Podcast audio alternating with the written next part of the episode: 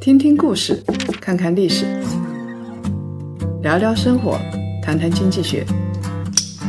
欢迎大家收听《谈谈》，大家好，我是叶檀。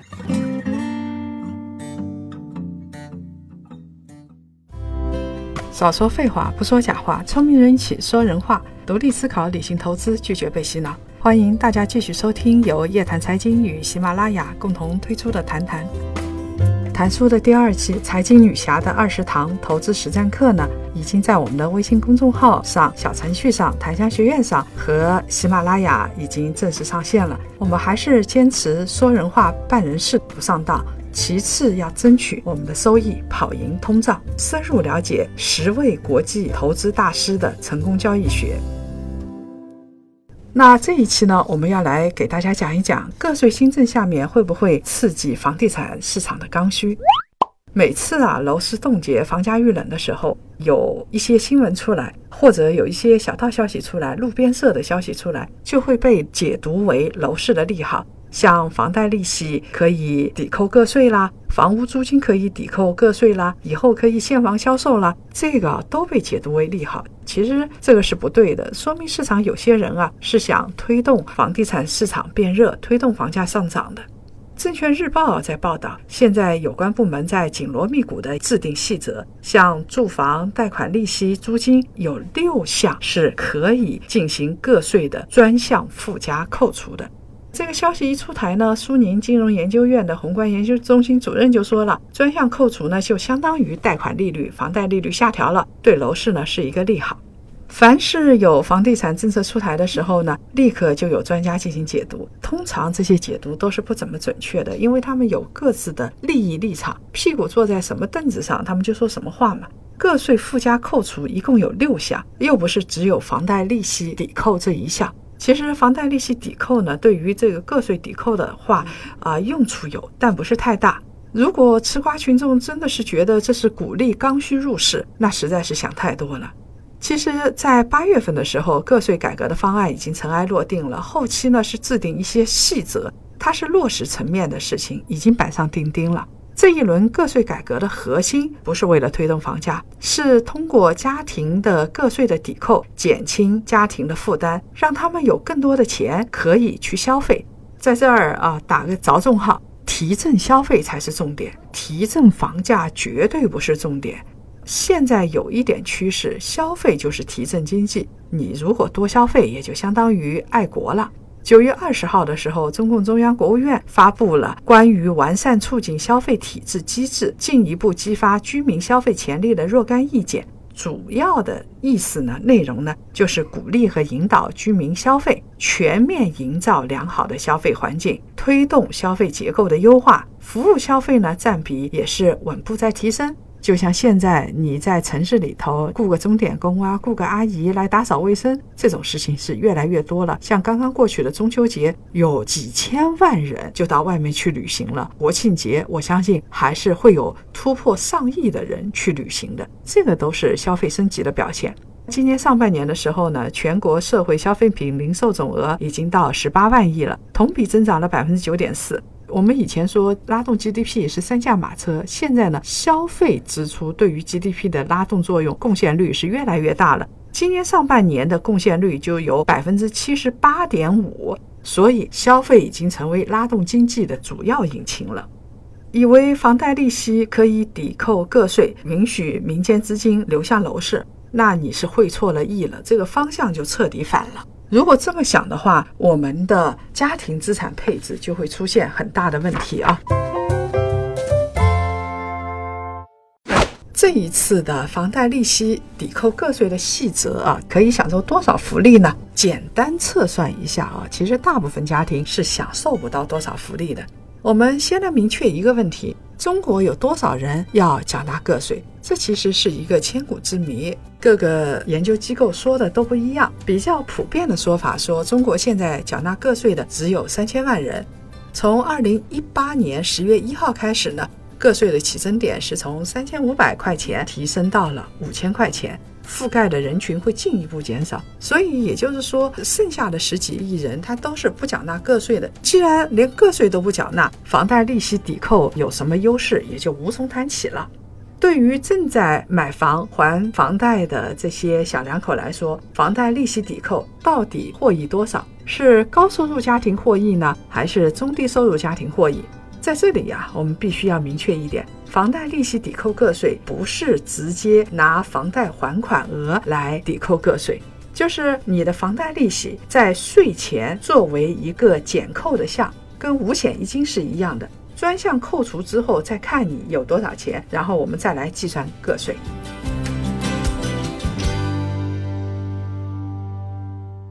我们在这儿举一个小例子啊，比如说在上海的小叶子同学，他有一套市区的老破小学区房，总价五百万，贷款呢贷了三百五十万，现在他按照基准利率来还房贷，百分之四点九，贷款期限呢是三十年。那每个月呢，等额还款大概要一万八千多块钱，每个月的还款利息是八千八百五十三块钱。个税新政出台之后，房贷利息这一部分呢就可以扣除掉了。我们来计算一下，贷款买房的小叶子同学每个月他的收入不一样，假设说从五千块钱到十万块钱，通过房贷利息抵扣能够节省多少个人所得税？第一个假设是小叶子的月收入是五千块钱的时候，他本来就不用缴个税，所以呢，房贷利息是不是抵扣啊？跟小叶子是没有什么关系的。假设呢，小叶子的月收入达到了七千五百块钱，每个月呢就能够节省二十五块钱的个税，相当于他可以多吃一碗兰州牛肉拉面，多加一点牛肉。如果说小叶子非常的努力，他的月收入呢终于突破了一万元大关了。每个月呢，他就能够剩下八十三块钱了，这相当于小叶子的一家可以多吃一份肯德基的全家桶，当然还差了十块钱，他自己得贴上。如果啊，小叶子继续再接再厉，升职加薪，等到小叶子的月收入到两万块钱的时候，每个月呢就可以节省七百九十三块钱，优惠力度当然是大大提升了。然后小叶子就走上人生巅峰了。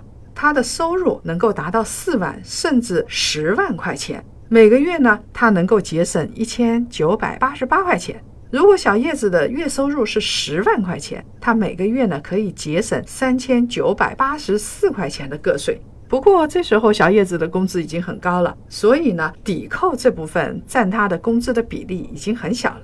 一句话来总结就是：房贷利息抵扣个税，即使是全额抵扣。对于大部分的工薪阶层，比如家庭月收入在两万块钱以下的，其实效果是不大的。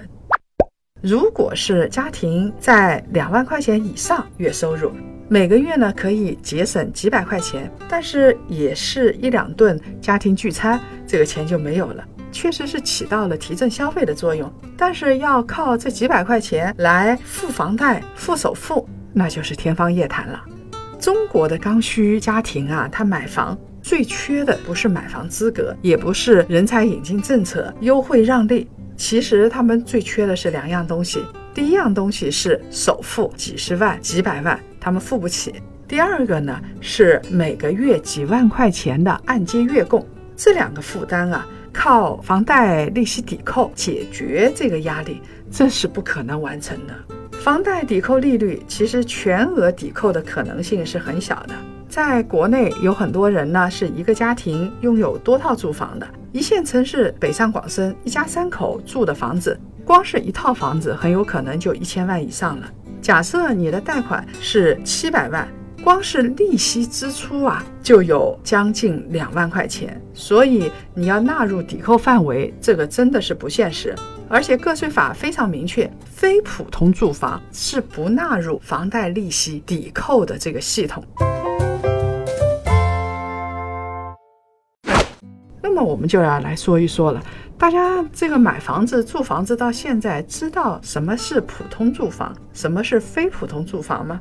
呃，很多人都是一脸懵逼的啊。尽管各个城市的规定是不一样的，但是普通住房呢还是有标准的，是有三个共同的标准。第一个呢是小区的建筑容积率啊在一点零以上。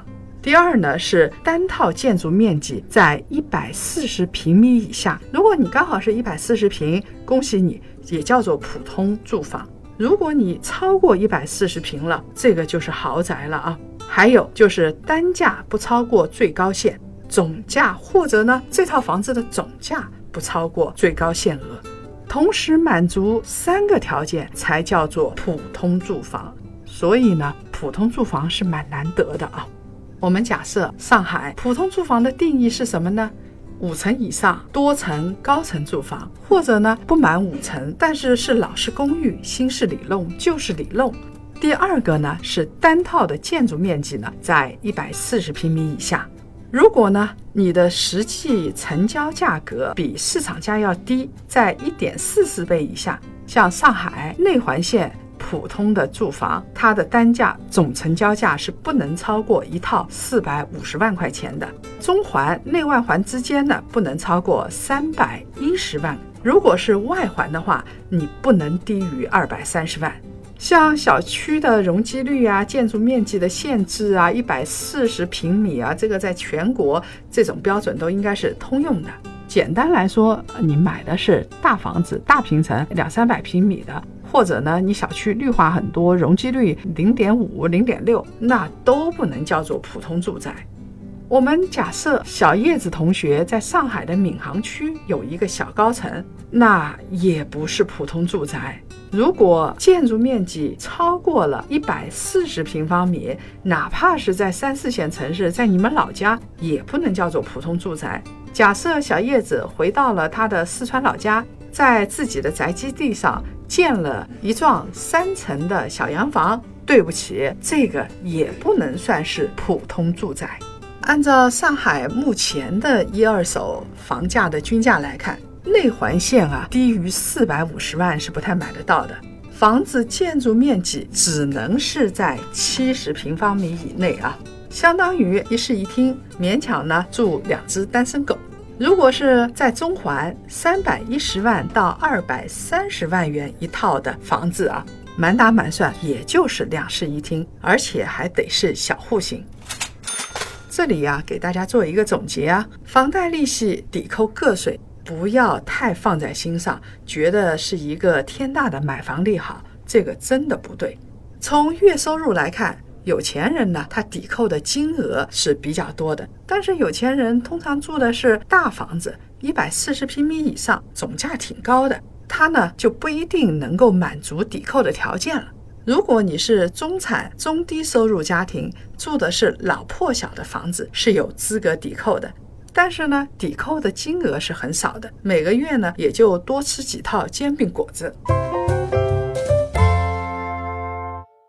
我们来看看大洋彼岸美国是怎么干的。他们呢，房产税、房贷利息也是纳入个税税前抵扣的范围之内的。特朗普上台有一件很大的事情，就是税改。那么在房产税和房贷利息抵扣方面啊，美国的税改主要是两点。第一呢，从二零一八年开始，美国房产税的个税前。就是你纳税之前抵扣的上限是一万块钱。第二条呢，如果你是购买新房了，贷了款了，利息支出的上限是五十万美金，它是可以抵扣的。那么假设小叶子同学是在美国，我们来看看美国房产税抵扣啊，在税前税后有什么变化？现在美国各个州的房产税税率啊，是在百分之零点五到百分之二之间。有一家第三方的房地产估价公司的数据啊，二零一七年年底的时候，美国的新房房价的中位数是三十三万美金，平均呢是四十万美金。如果按照最高税率百分之二点五来计算，美国呢平均新房售价以每一套四十万块钱来计算。那么美国人在美国买一套房子，他的房产税是不会超过一万美金的，它是可以抵扣的。说明啊，这个办法对于穷人是有利的。但是你如果是在纽约的曼哈顿、美国的硅谷买房子，房价的中位数啊，基本上都是超过每一套一百万美金的。曼哈顿房子是奇贵的，每一套大概是一百四十四万美金，这是中位数啊，不是平均数。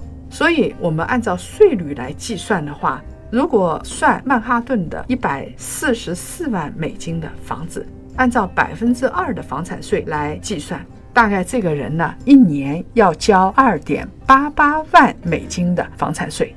在税改之前，二零一八年之前，美国呢是可以全额抵扣的。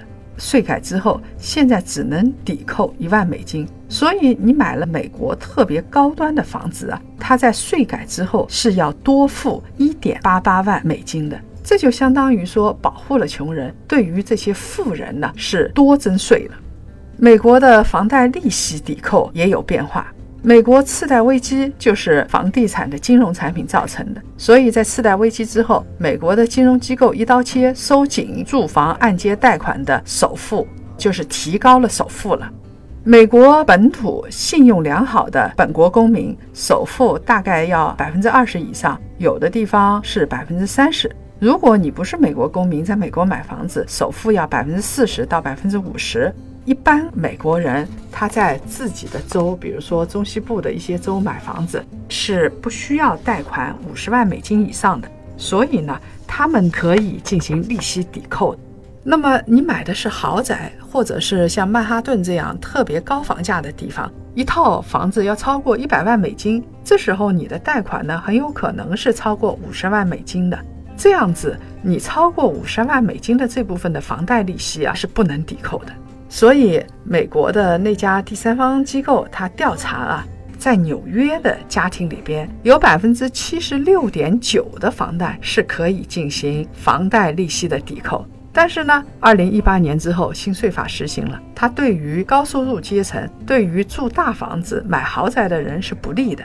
纽约大概只有百分之十八点六的房贷利息可以拿来抵扣，数额是大幅下降的。比如说，在美国比较高房价的地区，我们说过了，像曼哈顿这些地方，你要在税后再去付房贷，支付房贷的利息，这些高收入阶层他的支出是大大增加的。所以，整个美国的税改新政，从房地产这一块看起来，就是让低收入阶层维持以前的福利，但是呢，中高收入阶层它整个的个税这一块，房产税这一块是提升了。就算是美国，它其实是找不到一个平衡点。高房价、中低房价的地区，你怎么平衡啊？房产税和房贷利息抵扣掉之后，你怎么找到一个平衡点，让大家都满意？也是找不到的。估计其他国家也是够呛。中国现在房贷利息可以抵扣个税，新政已经出来了，出发点是挺好的，但细节呢，我们还要看，还有待补充。我们主要是对于中低收入阶层有一个补贴，提振家庭消费用的。而且现在情况不是太好，尤其是楼市啊，寒流在蔓延，市场预期已经发生变化，二手房的去化周期在拉长。不管是刚需啊，还是一些投资客，越来越多的人进行持币观望。在楼市上行的时候啊，房贷利息可以抵扣个税，算是锦上添花、烈火烹油，那买房的人会越来越多。但是呢，现在楼市进入了一个平稳期，甚至是略有下行的预期一般般的这么一个时期啊，就说不上是雪中送炭。大家一算，发现抵扣的数额还是不多，最多呢算是在血液里头送给你一两根火柴，给你一点光亮。那么大家呢稍微心里觉得温暖一点，但是整体的数额呢是不大的。大家现在在投资的时候还是要稍微小心一点。我们来分享上期谈谈的留言。上一期啊，我们在说房地产的事情。大学毕业掏空六个钱包来买房子，是不是支持？政策呢，其实是不太支持的。尤其是北京的公积金新政，有很多檀香发表评论。我们来分享三位檀香的留言。一个 ID 叫范范的檀香说：“能掏空六个钱包，能在北京买房子，也算是有产阶层，好吧？你的标准是比较低的。”另外一个叫做云彩的檀香说：“九零后啊，建议你们还是合伙租房吧。年轻人最主要是幸福的生活，不要大学一毕业就急着买房子。”这位朋友呢说的也对，如果你事业成功的话，买房子什么时候都买得起；如果事业不成功呢，说实话，这个人生啊，除了房子之外也就没什么了。另外一个檀香叫做 com x 三五。他说：“我们担心的是，掏晚了就得准备八个钱包。”呃，这位檀香他是这个比较焦虑的啊，他就担心现在买不起房子，大学生毕业不买房子，以后买房子更加贵，那几个钱包都买不起。当然了，以前是这样子啊，我们知道到二零一七年以前，从总体趋势来看，中国的房地产价格都是上升的，但在接下来怎么样，事实上是很难说的。我建议大家观望一下。如果各位想了解更多财经经济类的资讯，请搜索拼音谈财经，关注我们的公众号“夜谈财经”，老时间老地方，我们不见不散。